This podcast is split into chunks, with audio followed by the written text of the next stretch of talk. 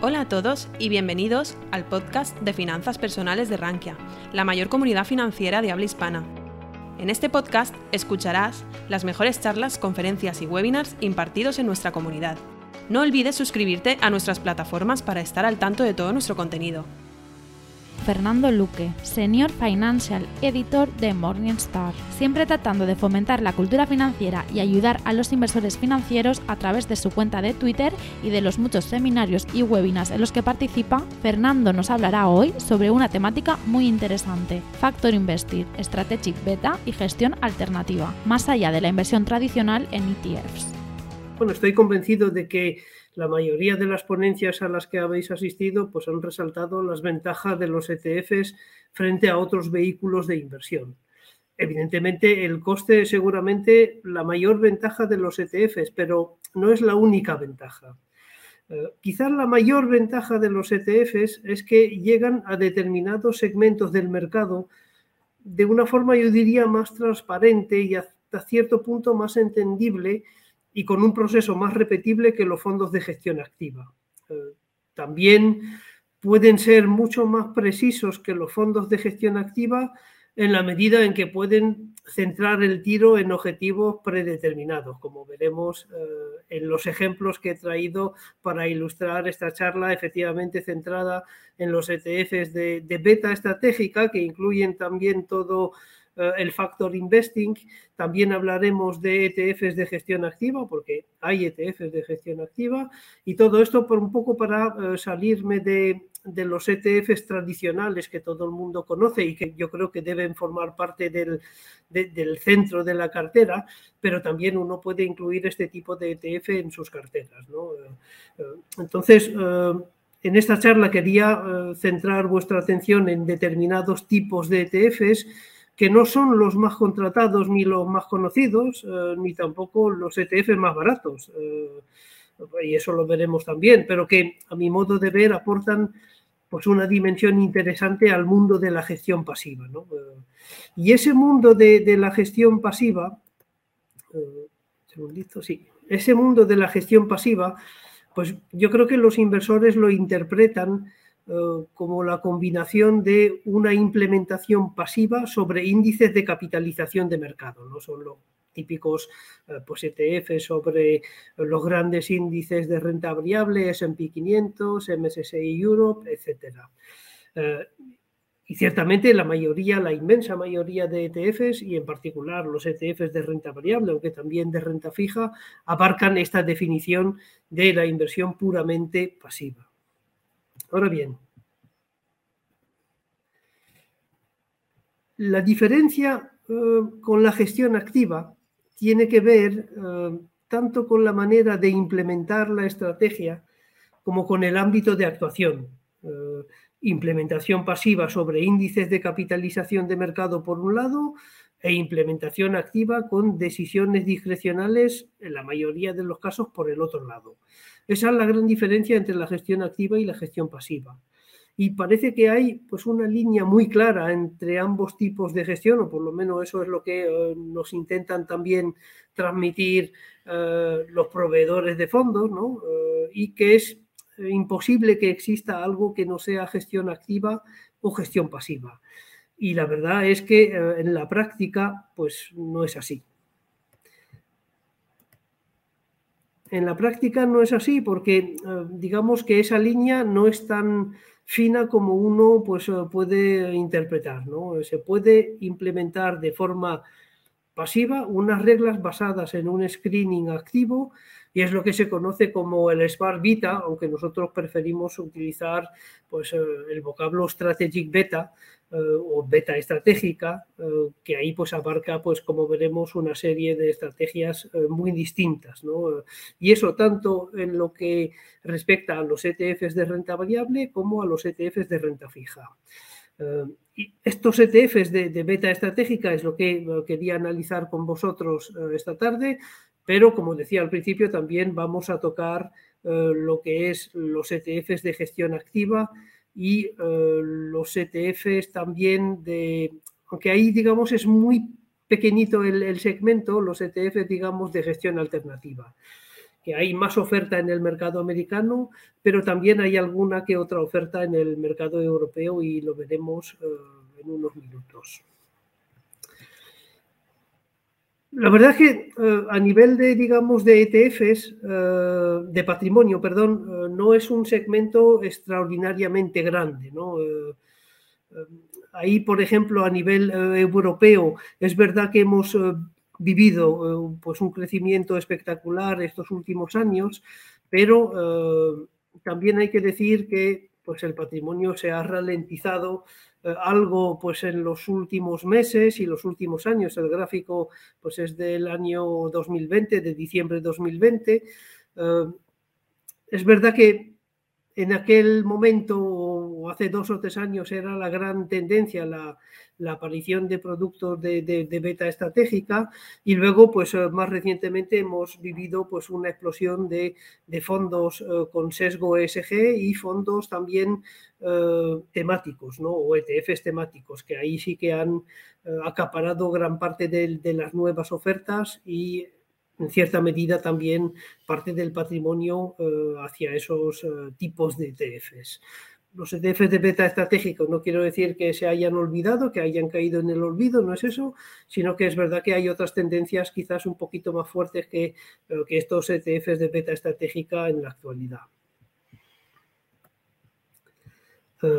es un mercado evidentemente muy dominado por Estados Unidos, eh, por ejemplo, eh, si os fijáis, Europa, que, digamos, que aparece en la tercera línea, estaríamos en torno a unos 80 mil millones eh, de, dólares frente pues, prácticamente pues, un billón para Estados Unidos. ¿no? Ahí una enorme diferencia entre lo que es el mercado europeo de, de, beta estratégica y el mercado americano. Ahora bien, aunque siempre pues es triste decir que pues, los inversores europeos no tienen eh, acceso directo a los ETFs americanos. También hay que decir que hay pues, oferta eh, razonable en los mercados europeos. Y los ejemplos que voy a eh, tratar de mostrarles a continuación son todos sacados del mercado europeo. No he cogido ningún ETF del mercado americano, salvo quizás para terminar con uno de, digamos, un caso especial de un ETF de, gestión alternativa que es puramente americano, pero bueno, ya lo veremos eh, al final de, la sesión.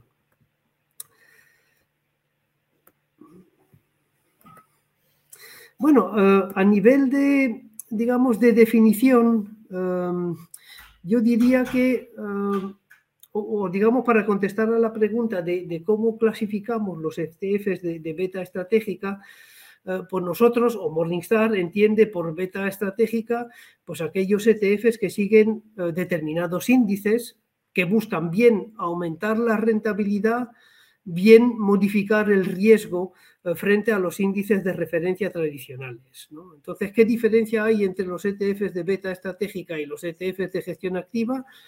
Pues es que los ETFs de gestión activa no replican a un determinado benchmark como los ETFs de beta estratégica. Hay que eh, entender ese concepto. Un ETF de beta estratégica sigue un determinado índice, es un seguidor de un índice. Eh, mientras que eh, los ETFs de, gestión activa lo que pretenden es superar la rentabilidad del, benchmark y en definitiva ofrecer alfa a los inversores. Pero ese no es en principio el propósito de los ETFs de beta estratégica. El principio es como decía hace unos minutos, seguir un determinado índice que se ha construido con eh, unas determinadas reglas. Eh, lo cierto es que la idea que hay detrás de los productos de, beta estratégica eh, no es nueva. Desde hace décadas los académicos del mundo financiero pues han intentado desglosar la rentabilidad en una serie de, de, factores, es el factor investing, pues como el value, el momentum, la calidad, etcétera. Para nosotros, a nivel de definición, hay eh, tres grandes categorías de, ETFs de beta estratégica. Hay eh, lo que podríamos llamar estrategias orientadas a la rentabilidad, eh, que son estrategias que tratan de, mejorar la rentabilidad o de aislar una fuente de rentabilidad con relación a un determinado benchmark. Ese tipo de estrategia puede, pueden incluir, por ejemplo, pues el value, el growth, el momentum, el quality, pero también el dividend screen, el fundamentals, el earnings weighted, el revenue weighted, es decir, pues son reglas que eh, ponderan los valores en función de los beneficios o en función de los ingresos. Eh, o también podemos tener ETFs eh, e o fondos multifactoriales, que recogen algunos de los factores que he mencionado dentro de esta estrategia. También tenemos como segunda gran categoría de ETFs de beta estratégica las, e, las, estrategias orientadas al, al riesgo repito, la primera estaban orientadas a mejorar la rentabilidad, estas eh, están destinadas a mejorar el riesgo. Eh, son estrategias que tratan de, aumentar o de reducir el nivel de riesgo. No siempre va a ser reducir el nivel de riesgo. Hay estrategias que pretenden aumentar el nivel de riesgo, pero siempre en relación a un benchmark. Eh, estas estrategias pues, incluyen, por ejemplo, el minimum volatility o el minimum variance, el low beta o el high beta, eh, el risk parity eh, o estrategias de descorrelación, por ejemplo. Y luego hay una categoría ahí que es un poco pues un cajón desastre, porque ahí pues recoge pues una amplia variedad de, estrategias que no están directamente relacionadas con la rentabilidad o que no están orientadas hacia la reducción o el incremento del riesgo. Eh, ejemplos dentro de, este gran apartado de, estrategia, pues, por ejemplo, pues todos los equal weighted, eh, es decir, eh, estrategias que lo que hacen es simplemente dar el mismo peso a los valores dentro de una cesta de, acciones. hay muchas también estrategias relacionadas con materias primas que se engloban dentro de, esta gran categoría. Eh, también algunas estrategias de, renta fija eh, y todas las estrategias también de multi-asset que veremos también eh, algunos ejemplos a continuación. Ahora bien, ¿cuáles son las estrategias dominantes en Europa? Bueno, estos son datos, como os decía, de, de finales del año 2020. no creo que haya cambiado mucho la imagen o la repartición del, digamos, de los archivos gestionados en la actualidad.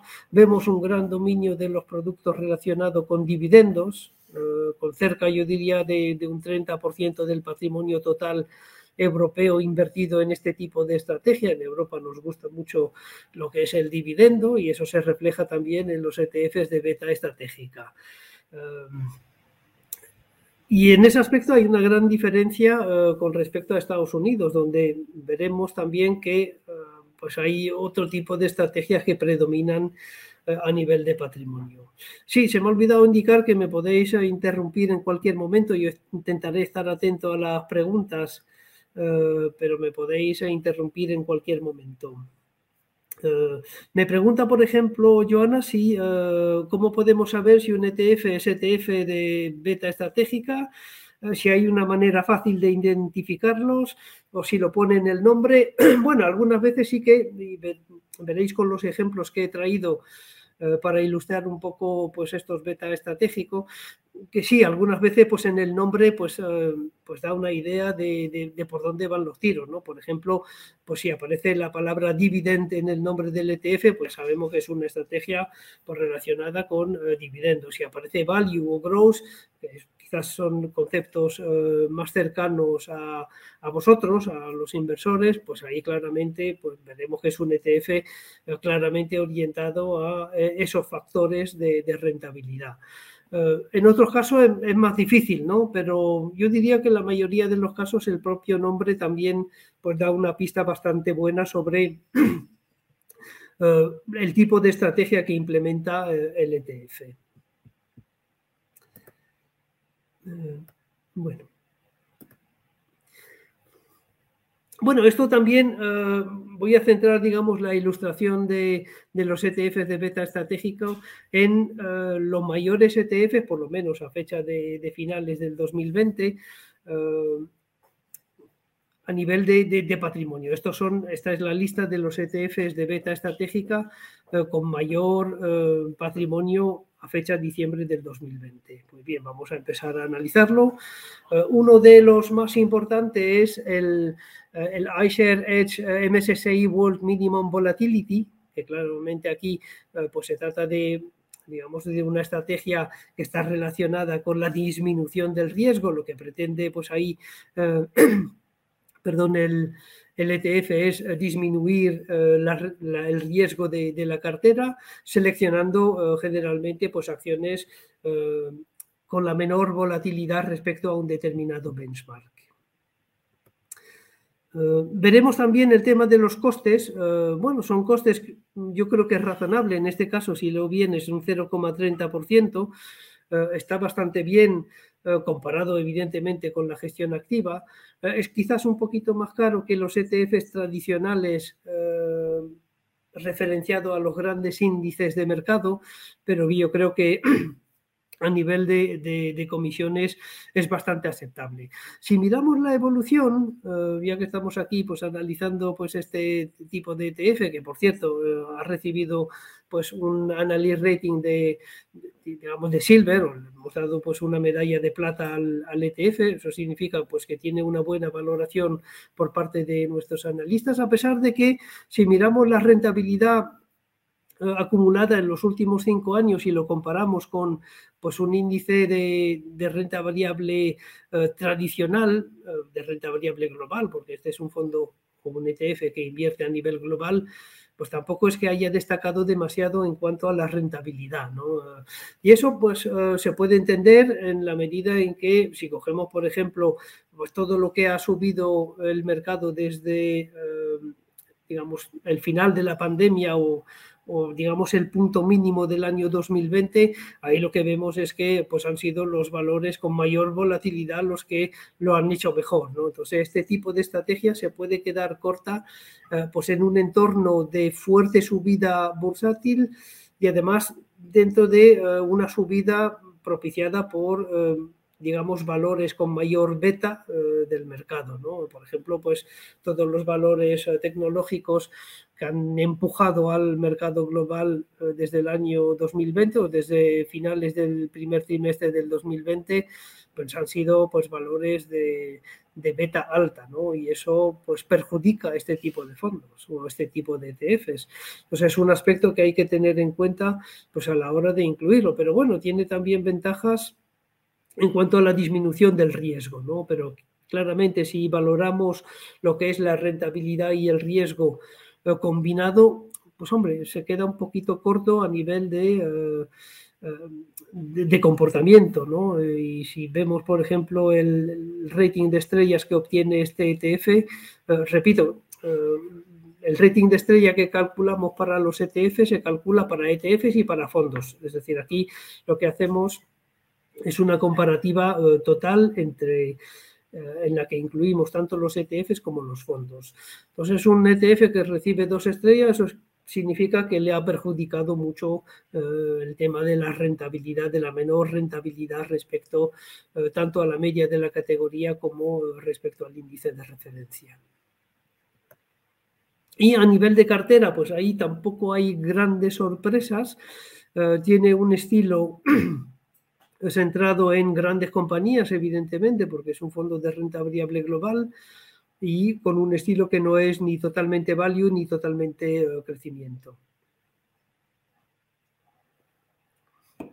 En cuanto a la distribución regional, pues lógicamente aquí eh, este tipo de ETF también suelen eh, centrarse bastante bien en lo que es la ponderación sectorial del índice tradicional de un MSCI World y ahí no pretenden tampoco desviarse demasiado de lo que es eh, la distribución regional de, los índices tradicionales. Entonces, probablemente si cogemos un MSCI World vamos a ver pues, más o menos el mismo peso en Estados Unidos, eh, Japón, Europa. Ahí no hay grandes diferencias. ¿no? Eh, en cuanto a la repartición sectorial, sí que aquí hay una diferencia importante, claro, porque el, ETF lo que hace es centrarse en valores eh, de menor volatilidad y lo que vemos es que, por ejemplo, eh, el sector salud eh, pues es el sector más representativo dentro de la cartera y la tecnología probablemente, no sé si tengo un slide para mostrarlo. Sí, aquí yo creo que se ve mejor,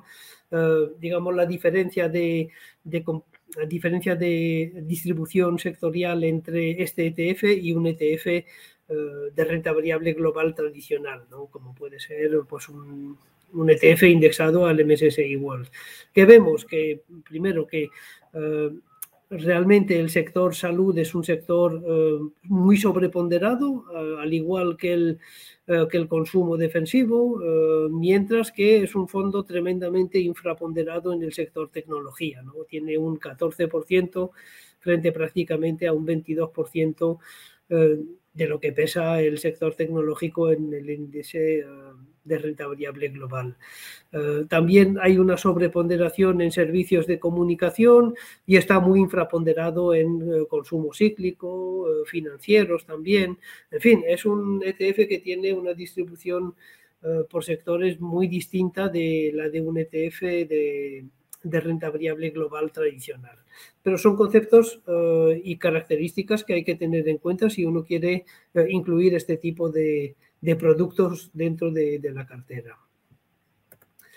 El segundo ETF con mayor volumen o con mayor em, patrimonio, por lo menos a fecha de finales del 2020, em, es otro ETF de, renta variable global, pero en este caso con eh, un sesgo claramente, eh, claramente value. Es el iShares Edge MSCI World Value Factor, eh, veremos, por ejemplo, que en Estados Unidos eh, de los primeros ETFs eh, es difícil encontrar algo value, es más gross. En Europa somos más value que en Estados Unidos y este es un buen ejemplo de este fondo que aparece pues, en segundo lugar de la clasificación de, patrimonio. ¿no?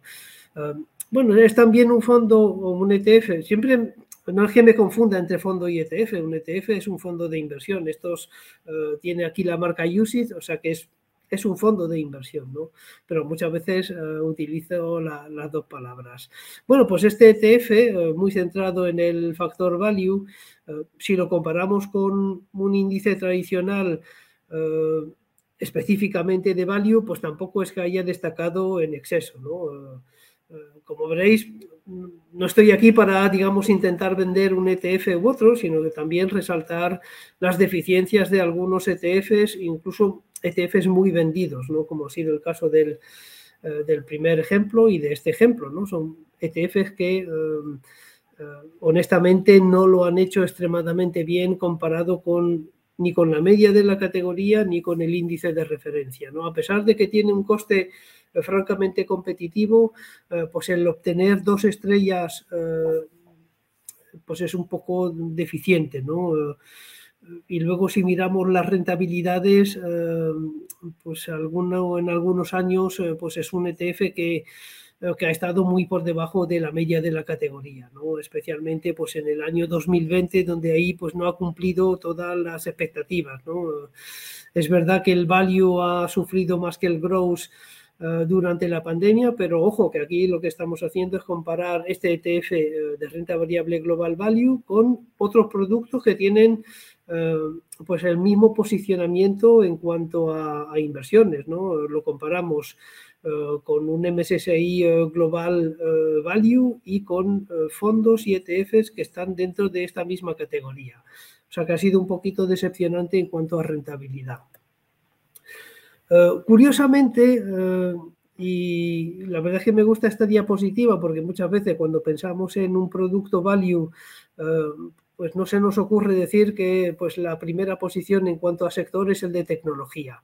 Pues aquí tenemos un ejemplo de un ETF centrado en, en, el factor value, pero que tiene como primer, digamos, sector en cuanto a importancia, pues el, el, tecnológico. Es un poco curioso, pero no es, el, no es un caso aislado. Yo creo que en los otros ejemplos que he traído, pues también hay un caso de, de un ETF centrado en, eh, en, el área value, eh, pero que tiene eh, el sector tecnológico como principal posición. No hay nada, digamos, anormal.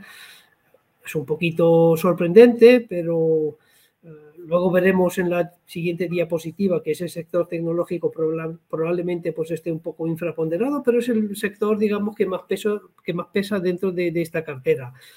En comparación con un fondo, digamos, de renta variable global normal, lo que vemos es que el value pues tiene menos peso en Estados Unidos, más peso en Europa y sobre todo más peso en Japón, ¿no? Esto pues es destacable también el hecho de que este ETF pues tiene prácticamente eh, pues una cuarta parte de su cartera invertida en acciones japonesas.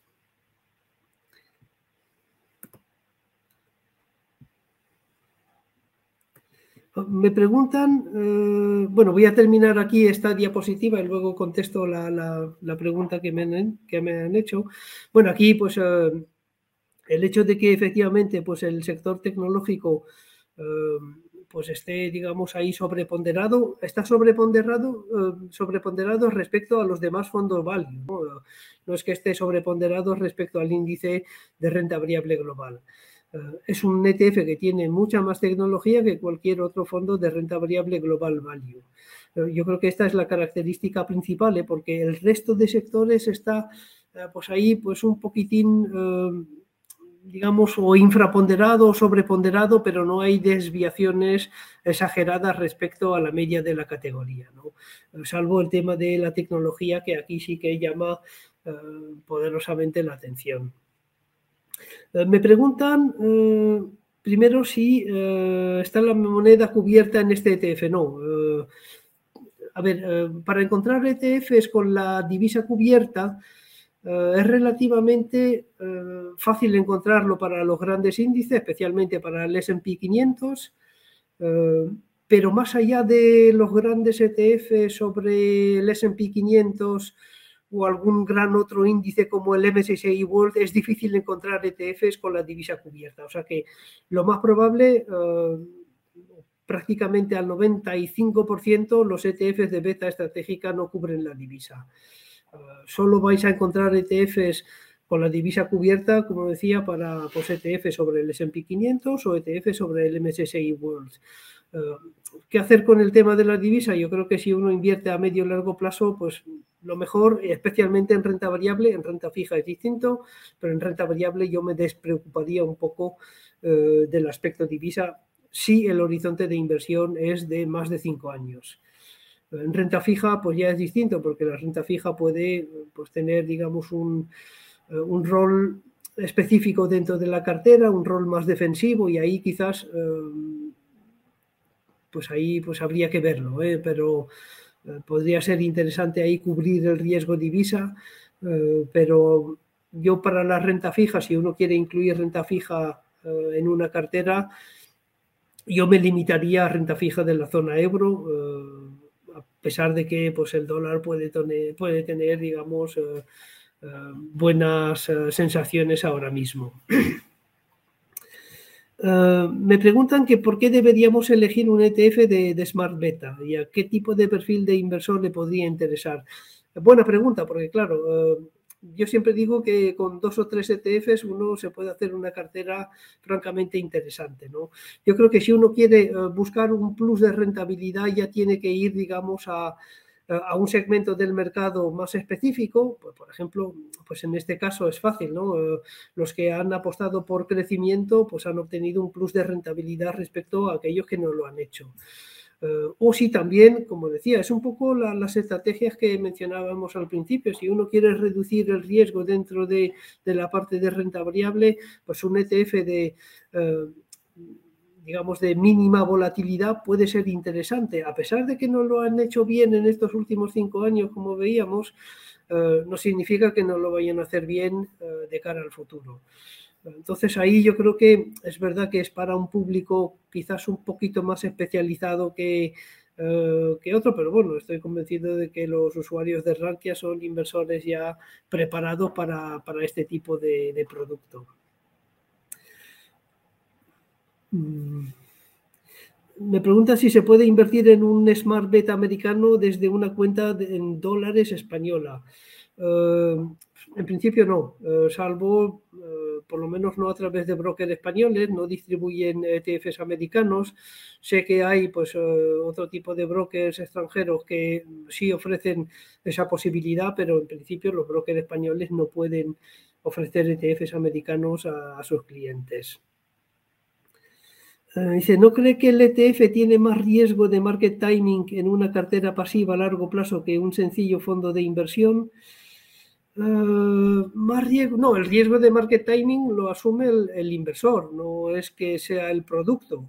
Aquí eh, el producto no hace market timing, es el inversor. Ahora bien, si me preguntas si los inversores en ETF pues, hacen más market timing que, lo fondo, que los inversores en fondos, pues a lo mejor sí, ¿no? Pero por esa ventaja operativa de que uno puede comprar y vender el ETF eh, prácticamente pues a un precio determinado. Es verdad que eso eh, lo hemos notado, ¿no? En los estudios que hemos realizado en Estados Unidos, que la gente pues utiliza los ETFs de una forma digamos, más eh, de trading que eh, los propios inversores en fondos de inversión. Pero bueno, ahí cada uno es libre de utilizar el producto como quiera.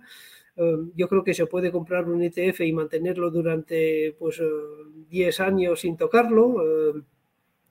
¿Cuál es la desventaja del, digo, la desventaja operativa del ETF frente al fondo de inversión es que, claro, cuando uno, por ejemplo, pues tiene una estrategia de aportar regularmente a una cartera de, fondos, eh, si lo quiere hacer con una cartera de ETF, pues está ahí pues, eh, pues un poco limitado pues con los gastos de, de, corretaje en las bolsas, o sea que es una estrategia quizás menos aplicable eh, que hacerlo a través de fondos de inversión. la gran ventaja del fondo es que pues uno puede hacer aportaciones periódicas muy pequeñas eh, sin que eso eh, pues tenga un coste eh, adicional. En ETF pues es más difícil.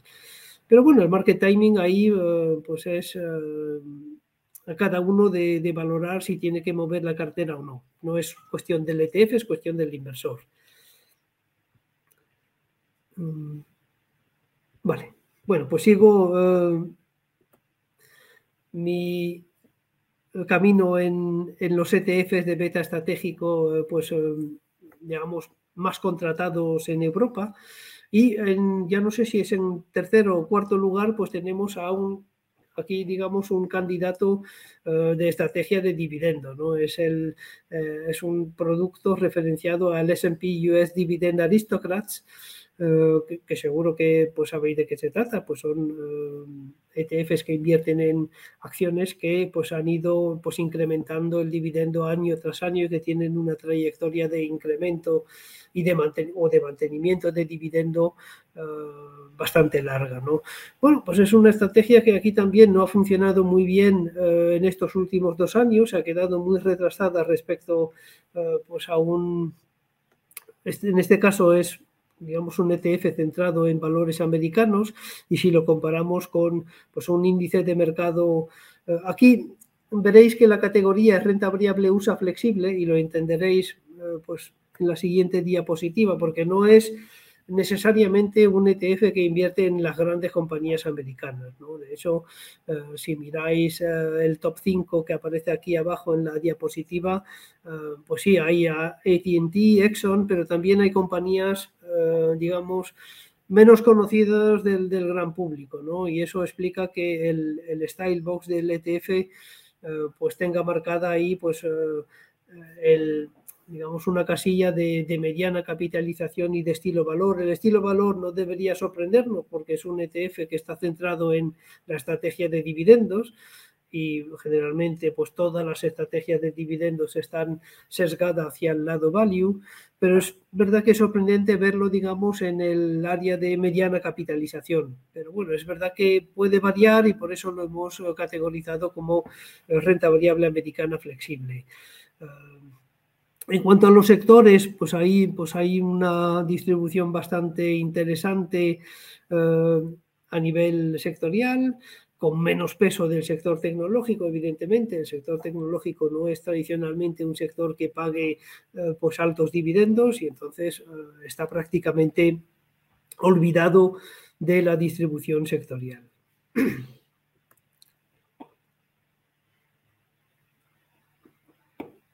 Y esto lo podéis ver aquí claramente en cuanto al posicionamiento dentro del sector tecnología. El sector tecnología prácticamente no pesa nada, pesa un 1,6% frente a un 26% para eh, la media de la categoría. O sea que aquí es, digamos, un ETF que tiene pues esta característica que puede ser interesante en el caso de que pues uno ya tenga exposición al sector tecnológico y puede perfectamente incluir este fondo dentro de su cartera. No, habrá un solapamiento eh, con el sector tecnológico, que es interesante porque generalmente cuando uno pues, elige un fondo de renta variable americana, pues el sector tecnológico es el sector eh, principal. Entonces, aquí podría haber, digamos, un buen solapamiento con otro tipo de fondos. Mm, me preguntan, eh, voy, digamos, parando para poder contestar al mayor número de preguntas. Eh, dicen, ¿no cuesta lo mismo aportar a un fondo que la compra de un ETF? No, bueno, un ETF lo que eh, hay que tener claro es que se compra pues, en, una determinada bolsa.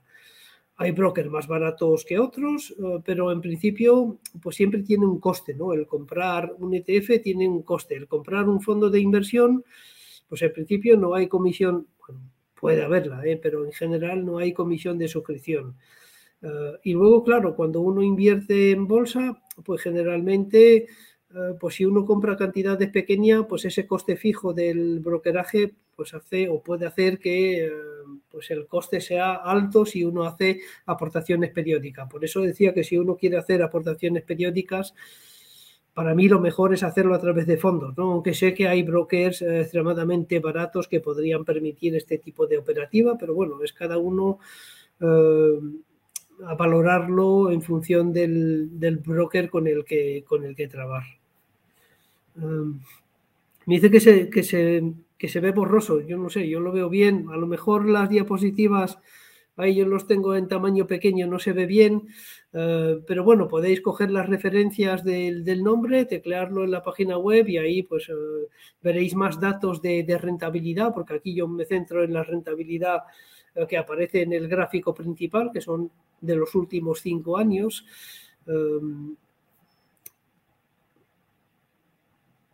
me dice que puedo, no sé, configuración, no sé, a lo mejor eh, es borroso desde, desde el origen, ¿no? Eh, pero bueno, espero que por lo menos se vea bien y si no intentaré transmitir un poco lo que, lo que he querido eh, mostrar con estas diapositivas. otro ETF de beta estratégica que tiene pues, eh, o que ha tenido pues, una gran aceptación es el de momentum eh, referenciado a la renta variable global. ¿no? Y ahí claramente pues, ha tenido un comportamiento francamente bueno en estos últimos cinco años. Eh, hay que tener en cuenta que el estilo del ETF está sesgado hacia el crecimiento, eso hay que tenerlo en cuenta, pero comparado con los otros fondos y ETFs de, de crecimiento y de renta variable global, pues es un fondo o un ETF que se ha comportado francamente bien, tanto a nivel de rentabilidad como de, riesgo. ¿no? De ahí las cuatro estrellas que le hemos dado. Eh, sí, claramente orientado hacia eh, el crecimiento, pero curiosamente no es la tecnología la que predomina dentro de la cartera de este ETF. Es verdad que este ETF, al ser momentum, eh, pues lo que hace es muchas veces pues cambiar la cartera en función de si un sector tiene más momentum que otro. Y en algún momento, no hace mucho tiempo, pues este ETF eh, pues ha dado más peso al sector financiero que al sector eh, tecnológico. Una de las eh, desventajas de los ETFs de momentum es que este, este cambio de vuestra rotación sectorial pues algunas veces se hace pues un poquito tarde, ¿no? ¿Por qué? Porque toman como referencia la rentabilidad de esas 12 meses y algunas veces a seis meses, y eso puede haber, digamos, un pequeño eh, lapso de tiempo entre eh, que uno pues ya considera que la rentabilidad de un sector supera la rentabilidad de otra. Y luego, claro, estos ETFs no cambian la cartera cada mes, ¿no? Tienen establecido una frecuencia de cambio de cartera. En este caso, no sé si es trimestral o semestral, pero claro, cambian la cartera cuando toca. Eh, no cuando eh, pues uno detecta el cambio de momentum a nivel de sectores.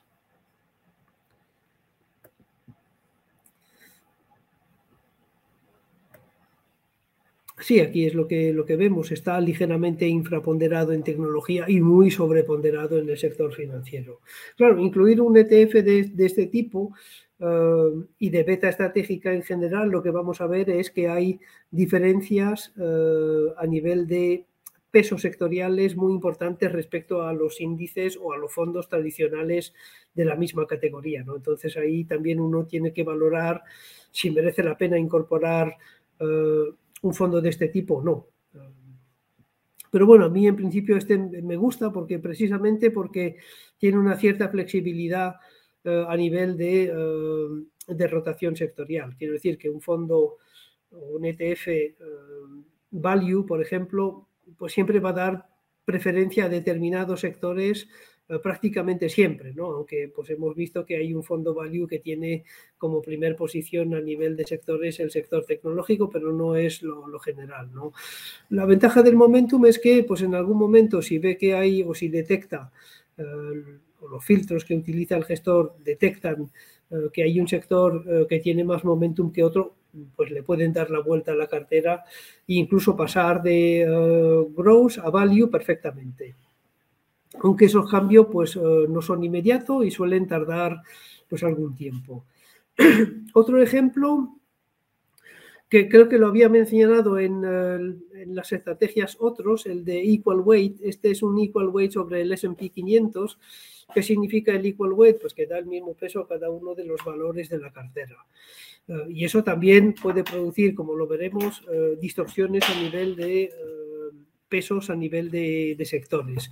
Comportamiento en términos de rentabilidad y volatilidad, pues también un poco decepcionante, pero es normal. Eh, lo que hemos visto en estos últimos meses, eh, o por lo menos desde el primer trimestre del año 2020, es que han sido las grandes compañías y específicamente tecnológicas, pero que son las que más pesan en el índice S&P 500, las que mejor eh, se han comportado, son las que han tirado del índice y por lo tanto rebajar el peso de esas grandes compañías que pesan mucho dentro de un S&P 500 no ha sido muy beneficioso, pero eso no quiere decir que pues en el futuro no pueda tener eh, pues una cierta utilidad.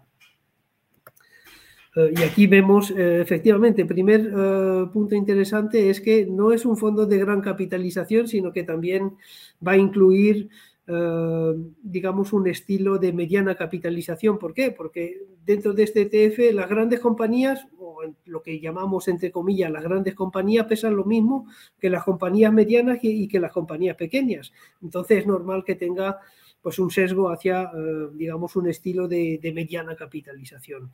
Y luego interesante, pues, el, digamos, prácticamente la eh, equiparación a nivel de pesos de, sectores, ¿no? Prácticamente, pues los cinco mayores sectores pesan prácticamente lo mismo, ¿no? Y claro, aquí lo veis que todos los valores tienen prácticamente el mismo peso. Puede haber algunas diferencias operativas, pero la idea es que cada valor pese exactamente lo mismo dentro de la cartera. Bueno, voy a pasar porque veo que el tiempo corre. Eh, otro ejemplo de, estrategia de, dividendo, eh, porque esto es una estrategia de, dividendo, es uno centrado en el mercado inmobiliario eh, a nivel mundial.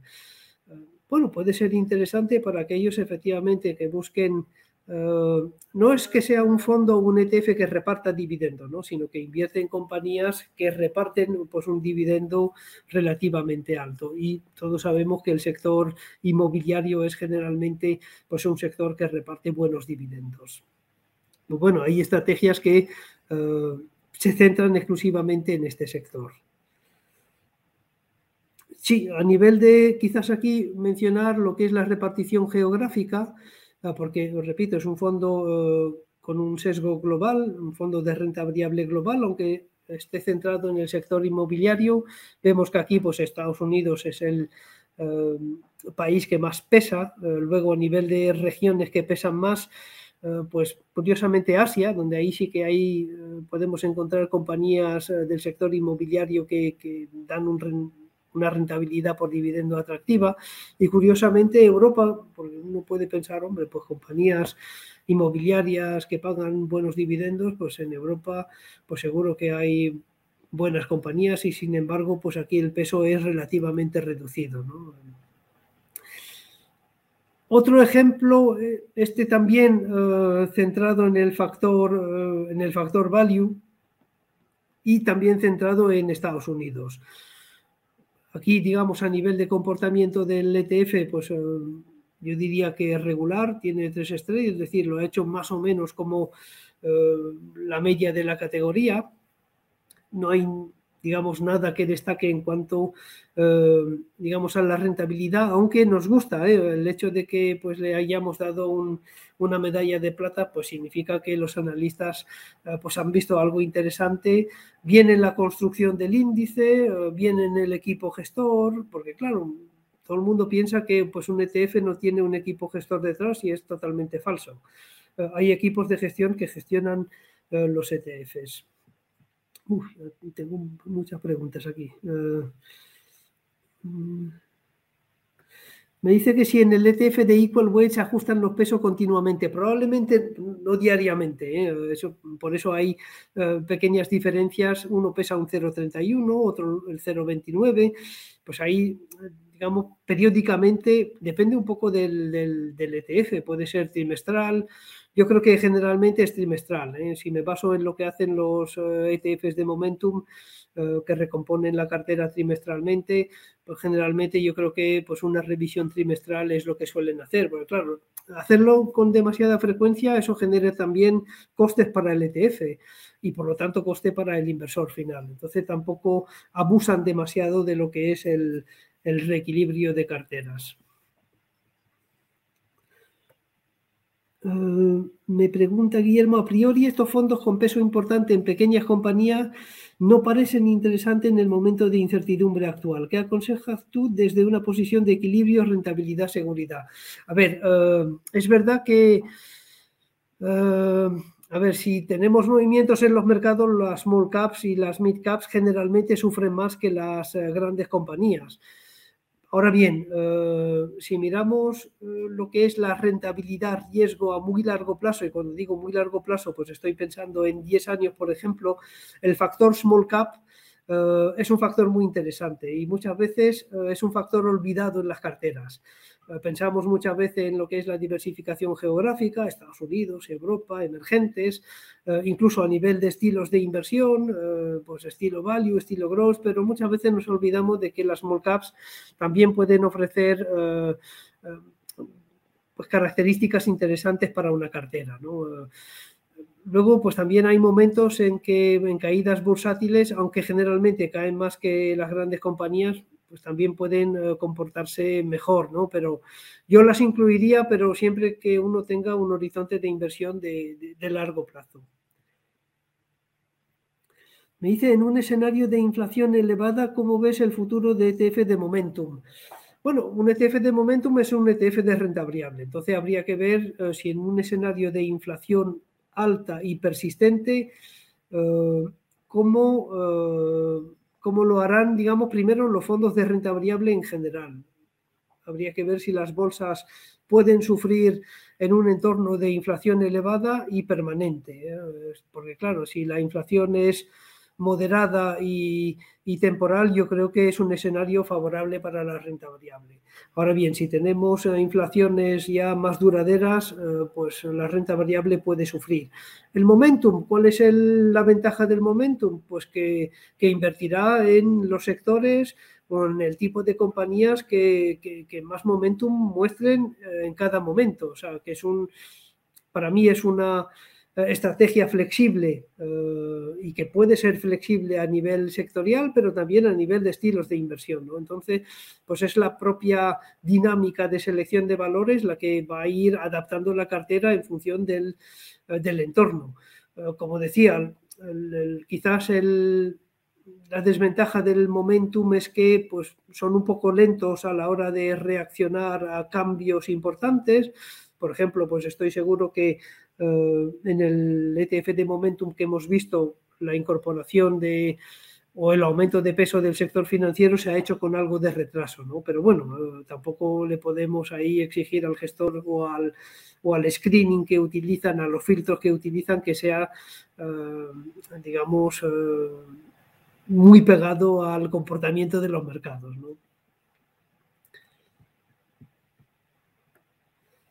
Bueno, este es otro ejemplo de, os repito que este era un, un ETF centrado en el factor value, que tiene también como principal posición el de tecnología. Como veo que el tiempo pasa rápido, podéis tener la presentación, yo creo que os la pasarán, y quería eh, ya terminar por algunos ETFs de gestión activa. Eh, sí, aquí muestro que pues es verdad que los ETFs de beta estratégica son un poquito más caros que eh, los ETFs tradicionales, pero siguen siendo mucho más baratos que los ETFs de gestión activa. Entonces, hablando de ETFs de gestión activa, hay un segmento del mercado yo diría que casi olvidado por los ETFs que son eh, los mixtos, ¿no? Eh, ¿Y por qué es interesante eh, tener, digamos, un ETF mixto, que es un ETF de gestión activa? ¿Por qué? Porque si miramos las categorías tanto mixto defensivo como, como mixto moderado, como mixtos agresivo, las tres categorías eh, de, mixto que tenemos, independientemente de la divisa, vemos que hay una gran diferencia entre la media del mercado y el índice de referencia. Eh, la media del mercado eh, aparece, digamos, por debajo del índice de referencia, pero muy por debajo. No es que sea, digamos, dos curvas ahí pues muy pegadas la una a la otra, no, hay una gran diferencia entre eh, la media del mercado y el índice de referencia, que por ejemplo si cogemos eh, una categoría como la renta variable eh, americana, pues no está tan disociada la media de la categoría respecto al índice de referencia. hay diferencias, pero mínimas. Entonces sí que hay ETFs mixtos, los encontraréis en la, en la, en la presentación. he cogido, digamos, los que mejor lo han hecho. Tampoco quiero decir que todos los ETFs de gestión activa con estrategias mixtas lo hagan tan bien como, por ejemplo, pues este de, de Vanek, eh, el Multi-Asset Conservative Allocation. Eh, tengo otro en el mixto moderado de Lixor, que la verdad es que eh, superar al índice de referencia tiene pues mucho mérito comparado con lo que están haciendo los fondos de gestión activa. y también uno pues agresivo, también del Lixor. Eh, ¿Cuál es la ventaja de, estos ETF? Pues también el coste. ¿no? Aquí el coste veréis que es muy, muy, muy, muy por debajo de eh, los mixtos eh, de gestión activa a nivel fondos de inversión. Y luego ya para terminar, sí que hay, digamos, un segmento donde sí que podría crecer bastante el mercado de ETFs, que es todo lo relativo a eh, la gestión alternativa. Aquí es un ETF americano, eh, no hay el equivalente en Europa. En Europa las estrategias de gestión alternativa a nivel de ETF se centran en el VIX y en, la, eh, en el valor relativo respecto a la inflación a nivel de tipos de interés en Estados Unidos. Pero hay muy, muy, muy pocos ETFs de gestión alternativa tanto en Europa como en Estados Unidos. En Estados Unidos un poquito más, pero en Europa ahí tenemos un gran déficit eh, dentro de este segmento que yo creo que sería bueno que creciera porque es un tipo de activo que, eh, al que merece la pena eh, dedicarle por lo menos algún estudio. Si te ha gustado nuestro podcast, te invitamos a que nos lo cuentes en los comentarios. Además, no olvides suscribirte a través de tu plataforma favorita o el blog Rankia Podcast para estar al día de todas las novedades.